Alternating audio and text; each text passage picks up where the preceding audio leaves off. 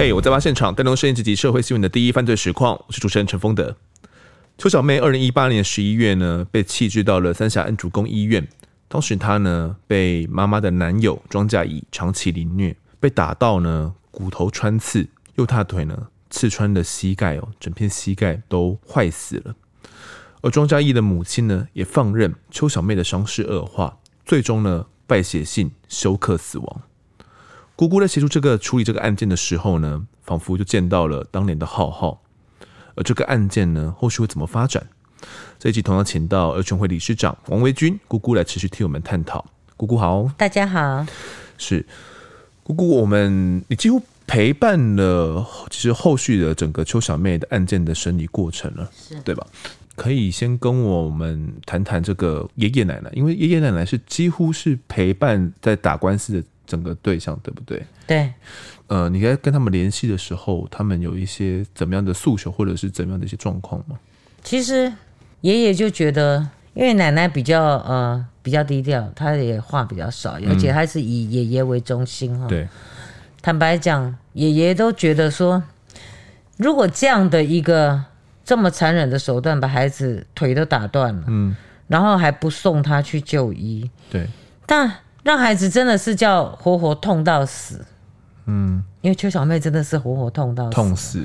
那像这样的一个，嗯，坦白讲，你伤害了这个孩子，然后你还没有积极的作为，嗯，你放任他一步一步的走向死亡，嗯，你告诉我说，你以为去推拿就没事了，因为自己曾经也是因为扭伤也去推拿，对，可是。那个叫睁眼说瞎话。嗯，你明明知道他这个地方有一个洞，甚至那个洞，你们还说啊？就庄家义的妈妈说，他就拿棉花把它塞起来，帮他擦药，嗯，放黄药水。对，请问谁的腿上一个洞是可以用这样子的？可以这样去治疗？这是最基本的。嗯，因为你不傻也不蠢，你不要跟我说你看不见。嗯哼，你看不见，你闻得到；你看不见，你怎么知道那边有一个洞？要拿棉花把它塞起来。确实，是不是？其实有很多的说法，很容易就拆穿。嗯，其实我这几年哈，我就说哈，我们常常要讲人性的时候，其实，在法庭上面，你看到他们为自己辩驳的时候啊，嗯，你就可以看到很多满满的那种，其实就是想想要甩甩开当时自己的那个责任的那种人性。嗯，但是你知道，呃，对于一般人。来说可能会觉得说他讲的很有道理，但是在我们实物现场，在我们所看见的，像我们这种，他怎么样骗得了我们？嗯，那其实一审在开庭的时候啊，每一次开庭应该说邱妈妈几乎都有出席，对不对？嗯、呃，他有几次没有，但是他来过好多次。嗯，他来好多次，因为他有一阵身体不太好，但是他还有开刀。嗯嗯，嗯，那你你有印象说这个邱妈妈在开庭的时候说了什么吗？这邱小妹的妈妈其实，嗯，我觉得她就是一个嗯比较草莽型的。我想，我我觉得她的工作还有她的过去，我们就不谈论哈。好，我觉得人是呃有一些这种嗯生活际遇的，嗯，但是基本上我觉得这个妈妈。当时当然，她偏袒男友是想要保护她。对，这个这个是她也没有办法预见未来会发生这样的事情。但是我从她在开庭的时候，她义正言辞的啊训斥了这对母子哈，就是庄家义跟他的母亲。呃，就是因为他当时帮了他们家里非常的多嘛，哈，是。然后不管是钱呐、啊，或是照顾什么的，甚至一些很多的呃要处理的一些事情，都是他在帮忙。那呃，他扛起了许多的责任，然后也照顾了他们。结果他们这样对待他的女儿，他完全不敢相信，说我曾经对你们这么好，结果你们竟然在我危难的时候，我只是入监。很短的时间，其实他入监时刑期不长，结果竟然没有多久就发生了这样的事情。那他就讲说，他不会原谅他，不可能原谅，因为那是他女儿的命。你把他女儿打得这么惨，他说我也不要你的钱，因为不要你的钱，我女儿的命你还不起。他不会原谅他，他就是不原谅他。我觉得这个，嗯，这个母亲其实到最后一刻，哈。我觉得最起码他展现出他愿意他捍卫他的呃孩子的那个态度出来哈。嗯、我觉得呃好与坏我们不评论，是，但是我看过太多，就是到最后其实还是一滩烂泥的也很多，嗯，哦，但是所以我觉得我们要肯定他的呃。可能人生中也许就只有这一点好，嗯，但是他都是好的，而不是一昧的去就觉得说这个母亲就是就是因为你烂，所以才害孩子怎么样？因为我觉得有时候是就像姑姑你讲的是际遇嘛，他在毒品里面，他就是一个漩涡，进去的很难逃得出来，对，很真的。对啊，嗯、那他就是不断的、不断的在里面轮回哦，跟重复。嗯，嗯我这边有查到一些报道，那那时候邱妈妈就有说，这个嫌犯有跟他说，会会帮妹妹洗澡啊，会喂她吃饭啊，给我保证说会买东西给她吃啊。没有想到说邱小妹最后会变成这个样子，而且没多久哎、欸。对啊，才进去没多久。对呀、啊。庄嘉义在开庭的时候，他是怎么样去诉说他的这个犯案经过的？那、啊、他一开始都推说他不知道，没有啊，然后就轻轻的打他，嗯、啊，他就不吃饭呐、啊，嗯，啊，为他好啊。其实我觉得有些大人哈，那些理由连编谎言都不会。嗯、请问你这个孩子不吃饭，那你担心他，你是不是为他好？是吗？是啊。好，因为他不吃饭，你都会担心，就是要他吃饭。嗯、但是你用打他的，你是为他好吗？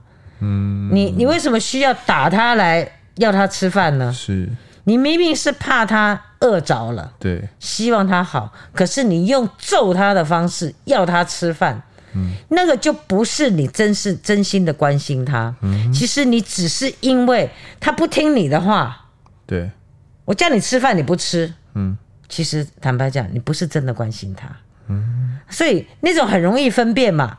对不对？我这样讲是不是有道理？今天我如果为一个孩子好，他不吃饭的话，我会哄他嘛。嗯，对，我说，哎，那你先吃一点什么？是，或他爱吃的东西，少少的吃一点。嗯，那孩子有时候孩子胃口会不开。对，好，因为孩子跟我们大人不太一样。我们还大人有的时候，我也是一整天我都说我都不饿，没有感觉饿，我就只有渴而已。嗯，是不是？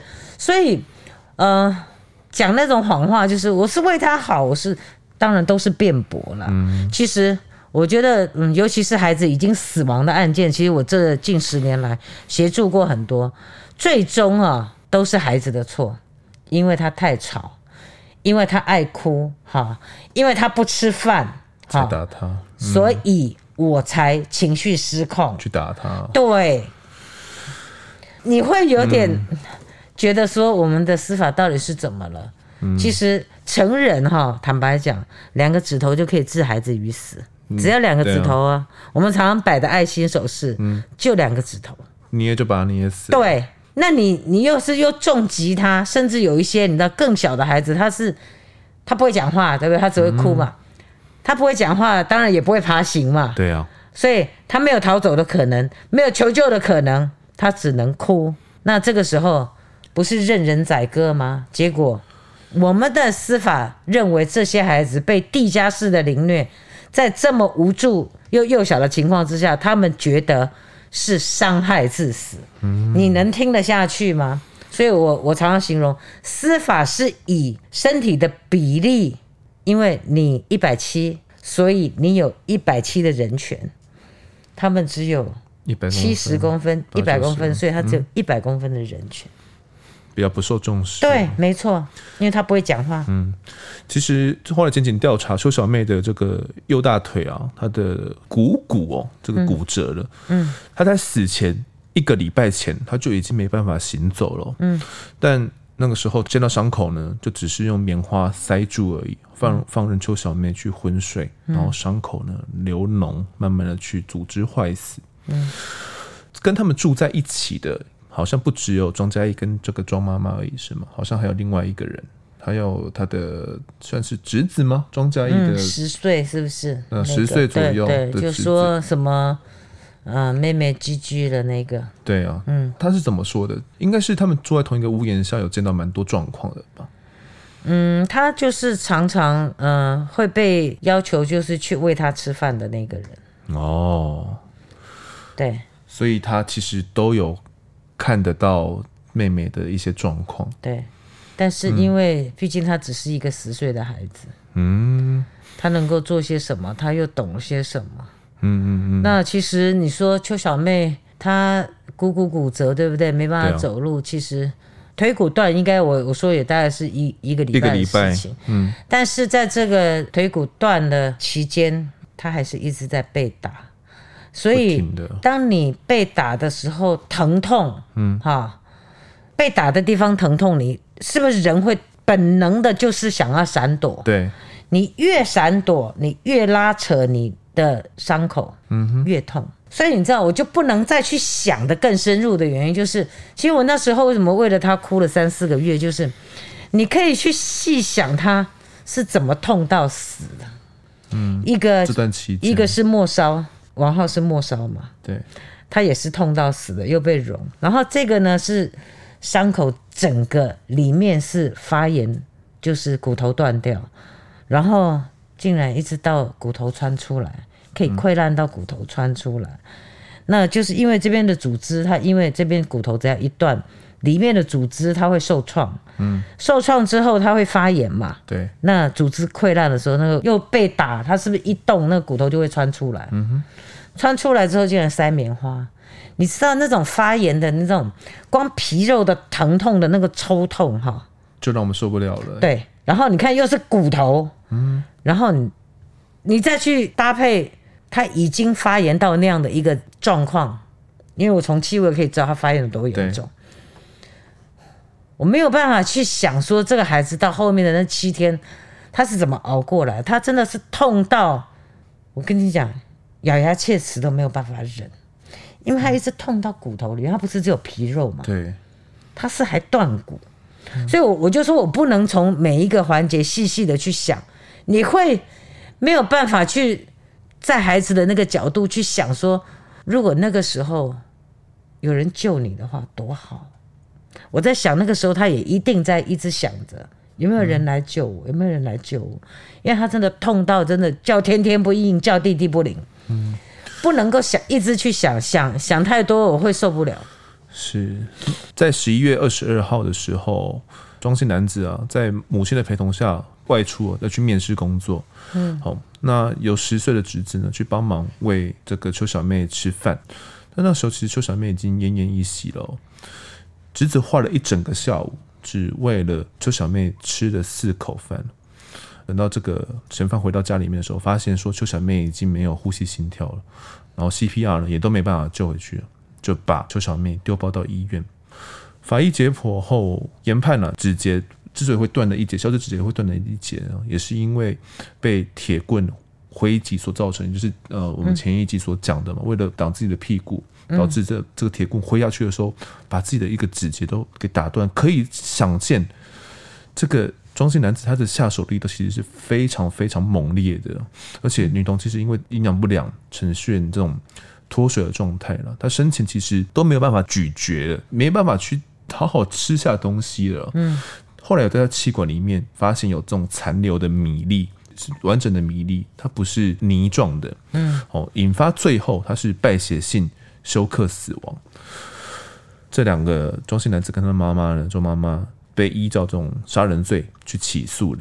其实，在一审在审理的过程里面，庄妈妈她有去强调了一点，说她好像眼睛看不见的状况。她说她猜眉，嗯、哦，有这样状况是吗？她开庭的时候一讲说，我猜眉，我看不到啊，你看不到还能够拿棉花塞她伤口，嗯、你看不到你品也丢吧，你闻得到吧？对啊，气味这么重，你不知道有问题吗？嗯嗯，其实我跟你讲，那个都叫说辞了。他是说，他根本不知道邱小妹有被这样毒打，然后有这样什么骨头穿出的状况。他是这样说的。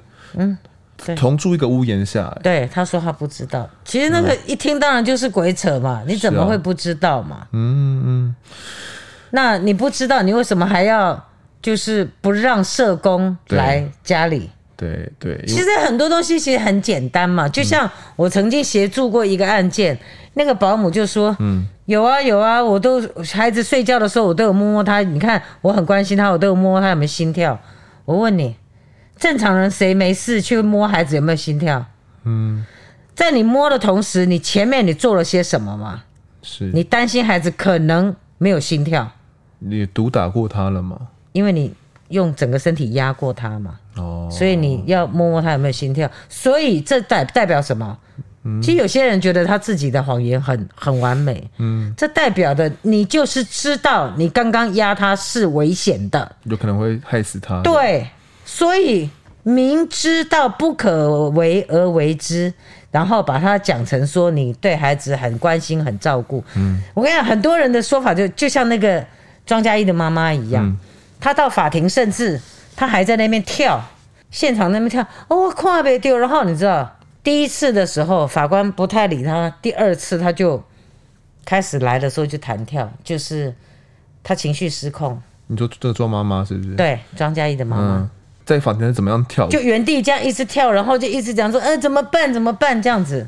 哦。嗯、呃，我看不见呐、啊，什么什么，然后他就担心呐、啊，什么他什么东西没带啊，又干嘛的啊？反正就是。我就我觉得，甚至庄嘉义也有一一个版本，就是他小时候是什么样的过来的？你不觉得全部都用这个？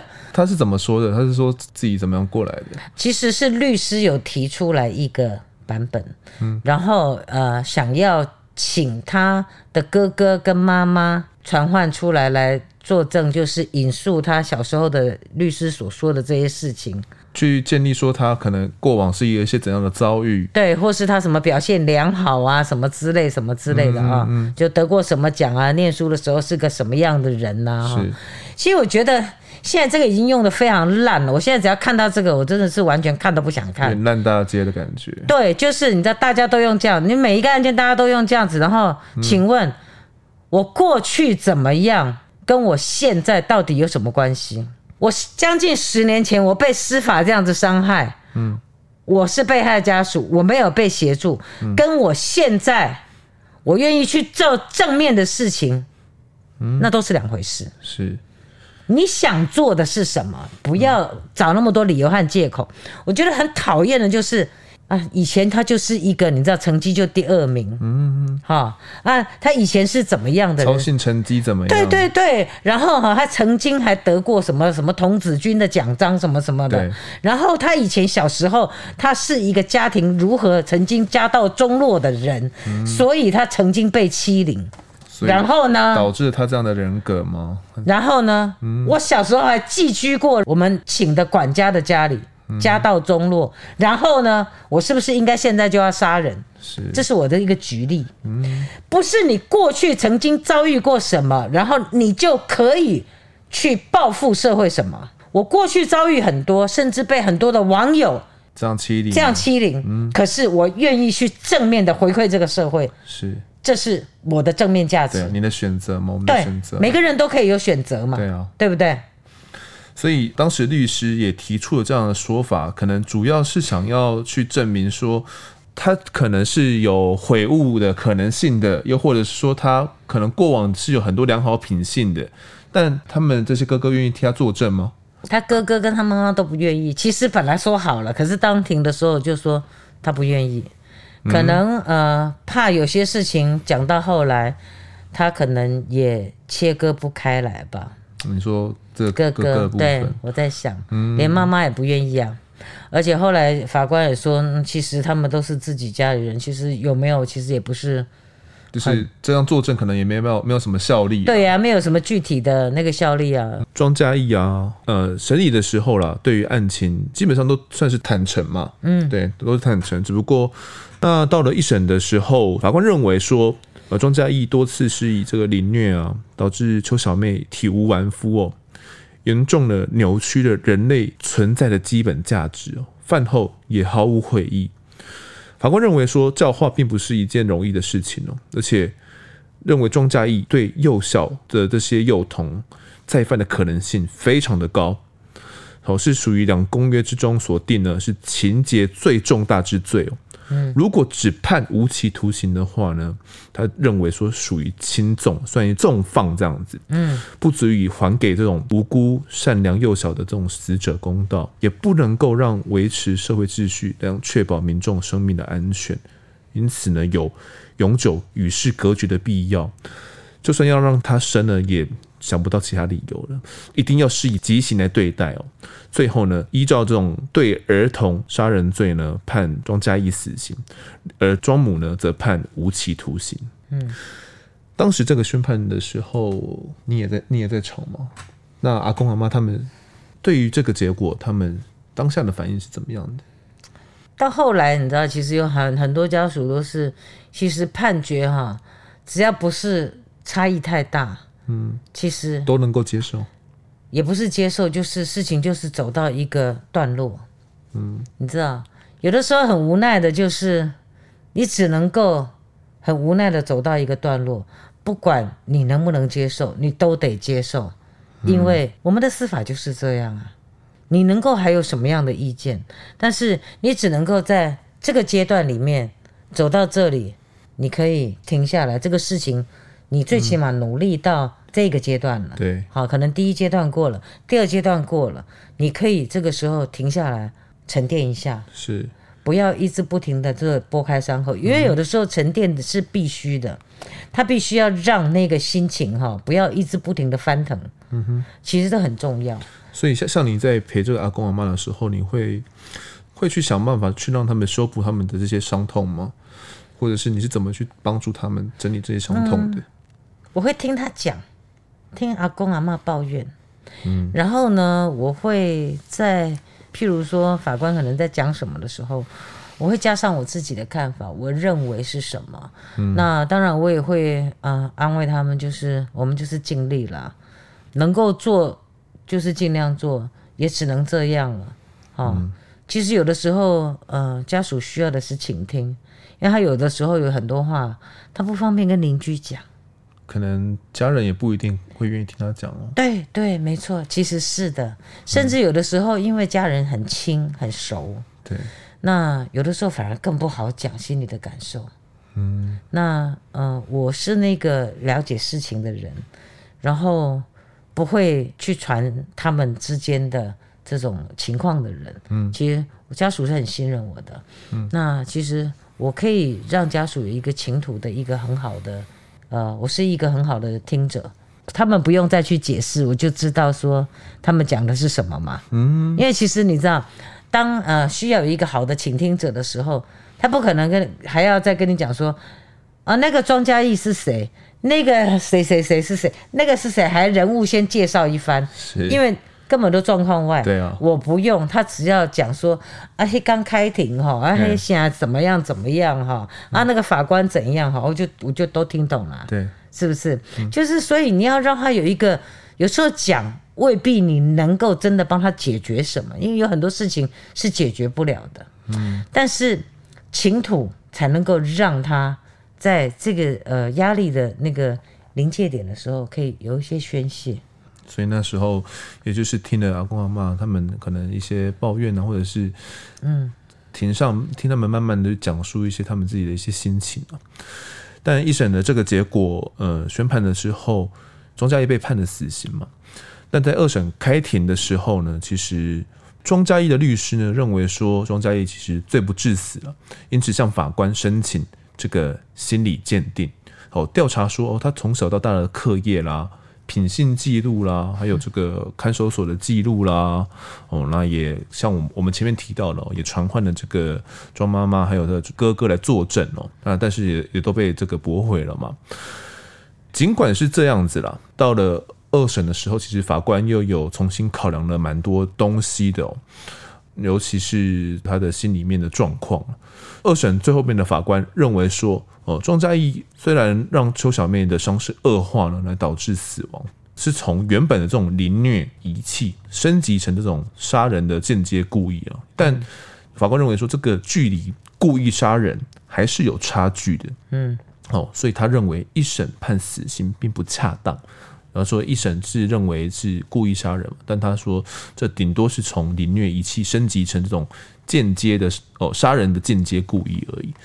再加上哦台台大医院的鉴定报告后来出来了，报告认为说呢庄嘉义的再犯可能性为低到中度之间哦，而且不排除有教化的合理期待可能性。法官最后考量他的犯后态度呢，改判他为无期徒刑哦。至于庄家业的母亲部分呢，二审认为说他其实没有杀人犯意，但他应该要负起这个遗弃致死的罪责哦，因此改判了有期徒刑九年。而案件呢，最终最高院呢也驳回了上诉，全案确定了。嗯，这个阿公阿嬷在听完这个案件的时候的这个宣判结果的时候，他们是不是是相当落寞的？这个阿公他其实是原本算是蛮相信司法的，是吗？他们他会相信说司法会会给他们一个算是公道，会给他孙女一个公道。对，嗯。但到了二审，到了最高院是这样结果的时候，他怎么去解释这样的一个结果呢？他能够去接受吗？他觉得这个落差真的太大了，但是他没有办法理解为什么会这样。那坦白讲，其实我我有跟爷爷讲，就是我们的司法其实啊，在那个孩子的这种呃生命受到侵害的时候，他的认知本来那个基础上哈就有很大的空间，因为每个人所认知的不一样。对。但是这也就是呃，儿童在我们的司法里面其实一直没有受到一个好的重视跟对待。嗯。因为你看哈，在在的都是在为活着的这个加害人，对，在评估他未来有没有再犯的可能，然后他之前小时候是怎样，嗯、他在犯罪的行为当下是怎样，嗯、那他有没有更好的可能？因为被害人不可能再有更好，因为已经死亡了。是啊，所以我就说，呃，死亡的时候，其实主要的那个视角应该是在家被害家属。可是被害家属一直在我们的司法里面，也只不过就只是一个陪衬而已。你有你的诉求吗？坦白讲，可能有一些诉求，对但然后甚至你你有没有发现，呃，常常会有就是被告的律师讲什么啊，被告什么话要讲啊，嗯、啊，检察官讲什么？以前现在比较好一点了，以前家属几乎没有你讲话的份，没有发言空间吗？对啊，不会有说要求他要现在现在有现在有，就是他会呃询询问你的意见，对。现在有，那是因为法过了哦，啊，有可以提议，可是，呃，诉讼参与嘛，啊、嗯，你可以有意见，可是那个也是多那么一点点而已。可是我觉得这些人能够有进步一点点是好事，真的很很不容易，非常不容易。嗯，因为我们的司法的所有的资源其实全部。几乎整个倾斜在这个加害人的身上，嗯，也就是被告。对，当然被告他不完全一定就是个罪犯。对啊，好，但是我觉得时空背景不一样了。嗯哼，以前是威权时代，很可能有人会被随便扣个帽子，然后他就被枪毙了，被刑求就了。对对对，嗯，可是现在的时空背景不一样了。嗯，如果现在还一直把。所谓的这个啊、呃，就是被告的这个司法上面的这种什么捍卫司法捍卫权啊，什么什么权，嗯、全部都搬出来讲。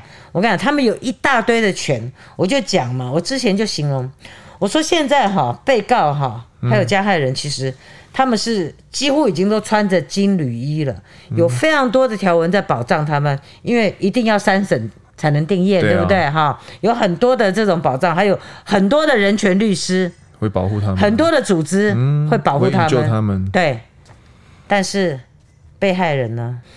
那他的家人呢？他们的权益呢？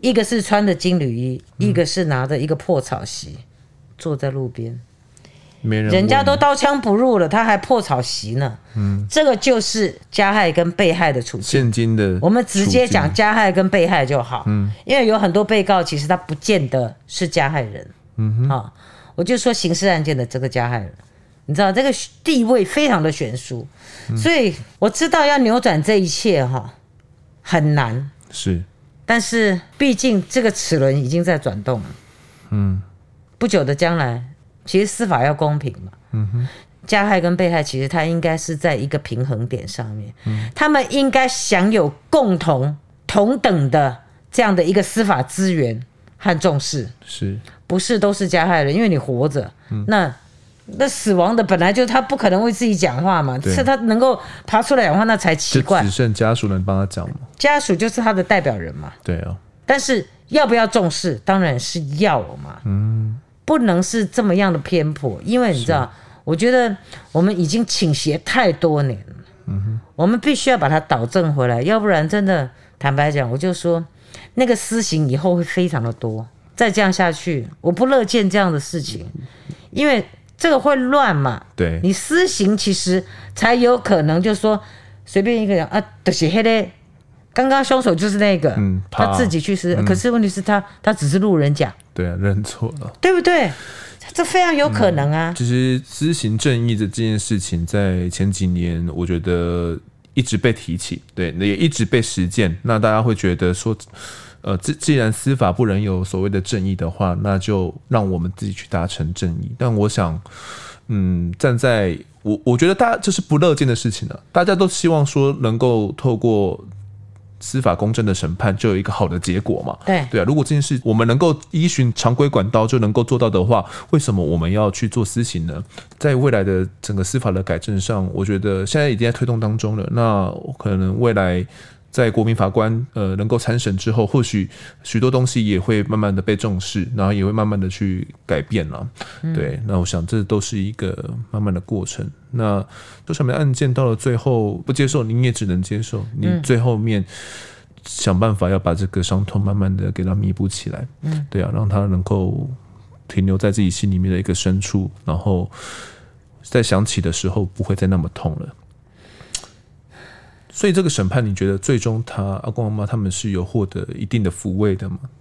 没有，你觉得是没有？其实都是伤害。嗯，这样你觉得这样的审判对他们讲又是另外一个伤害？又是另外一个伤害。嗯，其实是，但是嗯，因为每一个人他的那个耐受度不太一样。嗯，我是从一审，然后到高院，对，然后我上诉被驳回，就定验了。然后我提出那个非常上诉嘛，嗯嗯嗯，然后又被驳，对，然后我再提再审过了嘛，那个检察官接了，可是又被驳，嗯哼，反正我的一路过程就是驳回驳回再驳回，嗯，啊，我连更一审的机会都没有啊。嗯、其实王浩案不应该那么短的时间就三审定验，对，完全没有机会。我当然知道原因在哪里。因为我太不乖了，我打了他们的脸。其实我让他们没没有没有面子。其实我我心里非常明白。嗯，但是最终其实我在这个事情上面的凸显，其实我希望是能够做到，当我们没有办法救自己的亲人的同时，嗯，我不希望这个事件的力气花错地方，穷尽所有的努力，我们未尝不就是希望能够减少。下一次的憾事以及伤害的发生，是啊，譬如说司法上的伤害，嗯，好，我们怎么样让司法能够更细致？一直都有做到，但是都是这么一点点、一点点、一点点。但是有的时候时代的巨轮哈，就是慢慢去推动。你第一次要转动的时候，其实是非常难的，因为它久了它会卡死。对。但是当有那个力量的时候，慢慢的时候，它就会加速。润滑了，我相信第一步是最困难的。但你们已经跨出来了吗？嗯，但是我就说十年磨一剑，今年犯罪被害人呃权益保障法整部法典，甚至连犯保协会组织的那个整个章程和董监事都要整个都要翻盘。嗯，整部法典都已经现在都成案了。对，只是。因为疫情的关系，要不然其实这个会期就是要推讨论呢。对、嗯，那我们本来要去行政院跟法务部一起，还要有一个这个呃对话的协商，嗯，就是关于内容可能有一些呃就是见解不同的。是。那我觉得被害人这一块其实一直都这这些年来，我一直狗吠火车显然是有用的，有很多曾经是做呃就是目光是在这个被告的。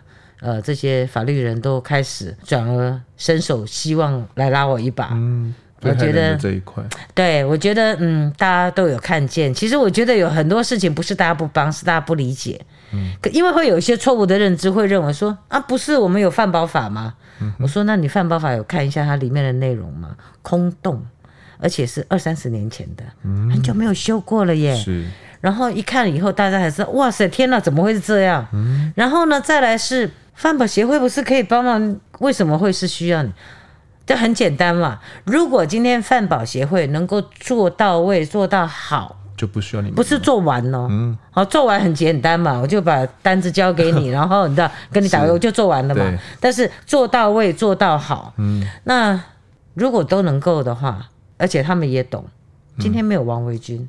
姑姑今天不会坐在这里，嗯，因为我就在家里喝咖啡，当，当家庭主妇。对，喝咖啡可能就是追追剧吧，嗯、跟一般的人一样。我为为什么会今天会坐在这里，就是因为在这个领域里面，其实大家没有看见问题。对，我希望一直不停的去叙述我所见到的问题，让大家了解，嗯、因为毕竟我接触的这一块比较禁忌。对。它常常是跟死亡是连接在一起的，嗯、和伤痛。死亡跟伤痛是一般人最不想要、不想接触。对，就是连多看一眼都、嗯哦、也不用谈论嘛。对，所以那个事情就是哦，可怜划过，嗯，啊，可怜划过。那划过之后，然后呢？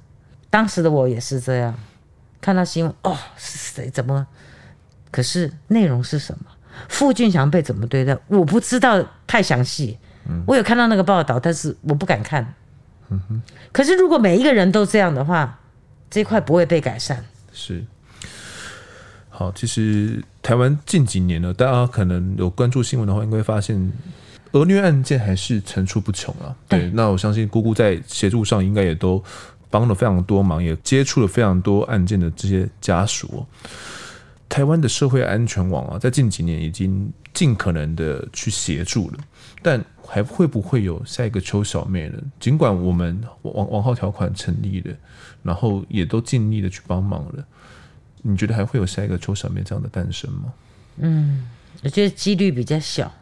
你觉得几率变几率变小了？因为其实哈，嗯、我觉得如果哈这些无辜的孩子每一条生命的消逝，嗯。那种就是无助的离开，没有促成一些就是我们的这些政府部门的这种关注，然后去改善这整个制度面上面的不完整的话，嗯、那真的对不起这些孩子。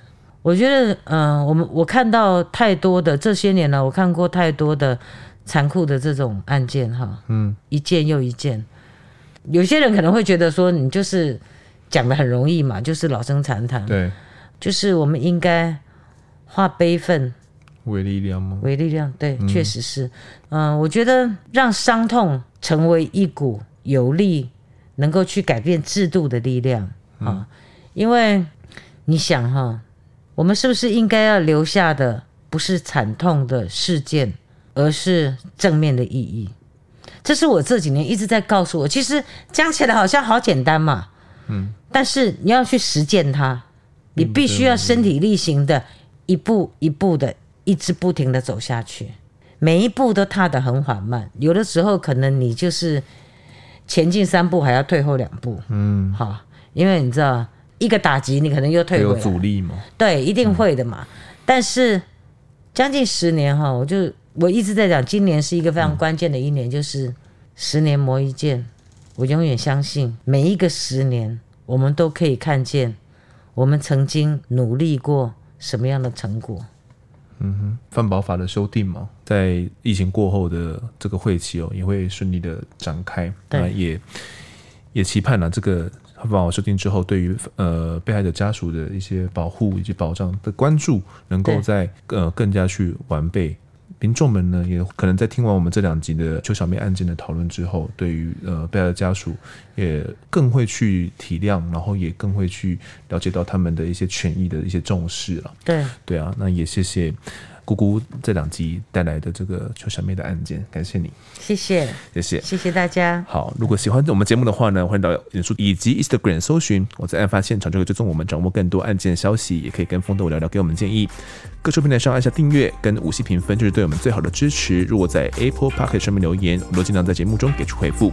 跪求听众们推荐给身旁的好友，一起来听听看我们聊案子。案发现场，我们下次再见。